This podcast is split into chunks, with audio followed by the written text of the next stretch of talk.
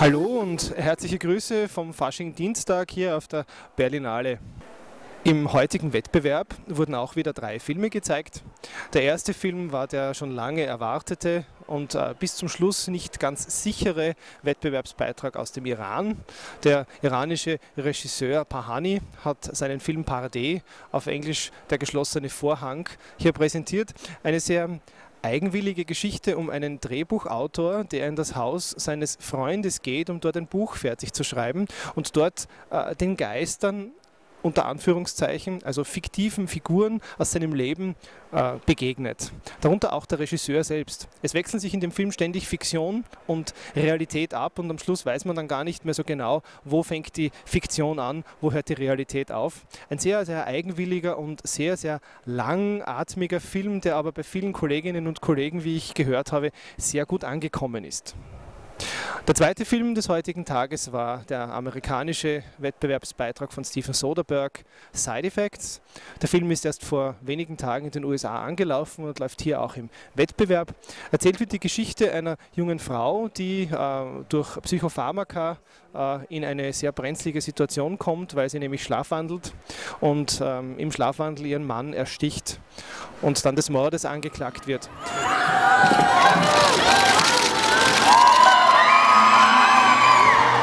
You.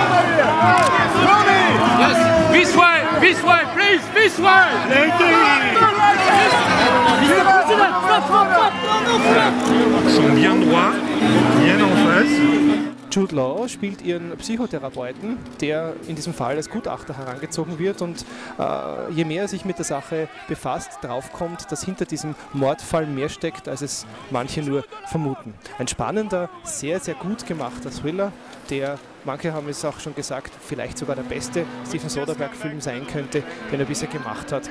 Hier ist er sehr gut angekommen, es gab auch guten Applaus nach der Vorführung. Der dritte Film des heutigen Tages kam aus Frankreich. Es ist äh, der Film Camille Claudel 1915 mit Juliette Binoche in der Hauptrolle. Ähm, der Film erzählt äh, einen Ausschnitt ihres Lebens äh, im Kloster, im, genauer gesagt einem Kloster mit einer Pflegeeinrichtung für Behinderte, in dem sie von ihrer Familie eingewiesen wurde, weil ihre Familie mit ihr und ihrer Art und ihren Schwierigkeiten, die sie psychisch hatte, nicht klargekommen ist. Es wurde dort gegen ihren Willen eingewiesen und der Film erzählt eben diesen Kampf, den sie dort führt, weil sie ihrer Kunst nicht mehr nachgehen kann, keine Skulpturen äh, anfertigen kann und wie schwer ihr das fällt, sich mit diesem Leben dort zurechtzufinden finden. Der Film ist furchtbar langatmig, unglaublich ähm, fad erzählt. Äh, es besteht aus der Hälfte nur aus Gelaber und der anderen Hälfte aus statischen Zimmer- und Landschaftseinstellungen.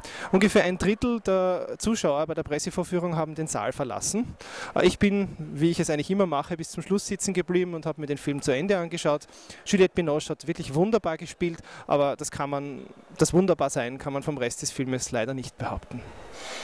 Ich hatte heute das Vergnügen, das neueste Werk des flämischen Regisseurs Felix van Groningen anzusehen, der bereits nach wenigen Filmen einen sehr außergewöhnlichen, sympathischen Stil entwickelt hat.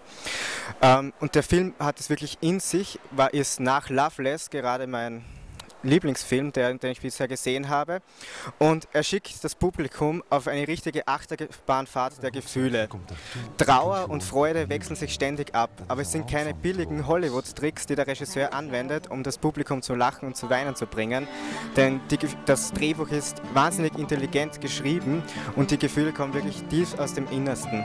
Außerdem habe ich die französische Dokumentation La Maison de la Radio gesehen, ein Dokumentarfilm, der den Alltag einer Radiostation in Frankreich porträtiert.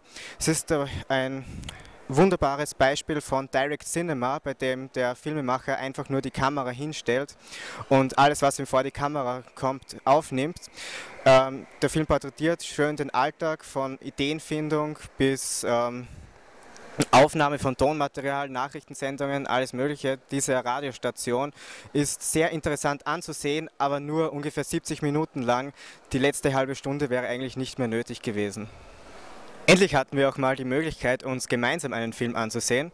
Es handelt sich dabei um das neue Werk von Giuseppe Donatore, der uns seinerzeit Cinema Paradiso geschenkt hatte. Der Film heißt The Best Offer und ist meiner Meinung nach ein wunderbar intelligenter europäischer Thriller, der sich wieder mit einem Kunstwerk auf wunderbare nostalgische Art und Weise beschäftigt. Dieses, dieses Mal ist es aber nicht das Kino, sondern die Malerei und auch die Mechanik im Allgemeinen. Ja, äh, man braucht den Film nicht überzubewerten, aber mir hat er recht gut gefallen. Ja, mir ist besonders positiv aufgefallen daran, dass der Film in Wien gedreht wurde, unter anderem. Der überwiegende Teil des Filmes spielt in Wien. Es ist allerdings ein interessanterweise englischsprachiges Wien, bei dem sogar das Polizeischild auf Englisch beschriftet ist. Also gewisse Zugeständnisse an das internationale Publikum und an den internationalen Verleih mussten anscheinend gemacht werden. Aber so, wie du Patrick das auch schon gesagt hast, ich finde den Film sehr spannend, einen intelligenten, gut gemachten Thriller, der äh, viele Anspielungen auf andere Filme erkennen lässt. Gerade das mit der Mechanik ist ja zum Beispiel beim äh, Scorsese-Film äh, mit dem äh, Hugo Cabaret auch sehr schön drinnen gewesen. Also solche Anspielungen finden wir in dem Film wieder. Giuseppe Donatore hat also eine Liebeserklärung an das Kino auf eine besondere Weise dann doch wieder hineingepackt. Das war der Tag heute auf der Berlinale. Wir hoffen, euch gefällt unsere Berichterstattung weiterhin so gut und ihr bleibt uns auch die nächsten Tage noch treu, denn es geht ja nach dem Faschingdienstag hier noch weiter. Also dann, bis morgen.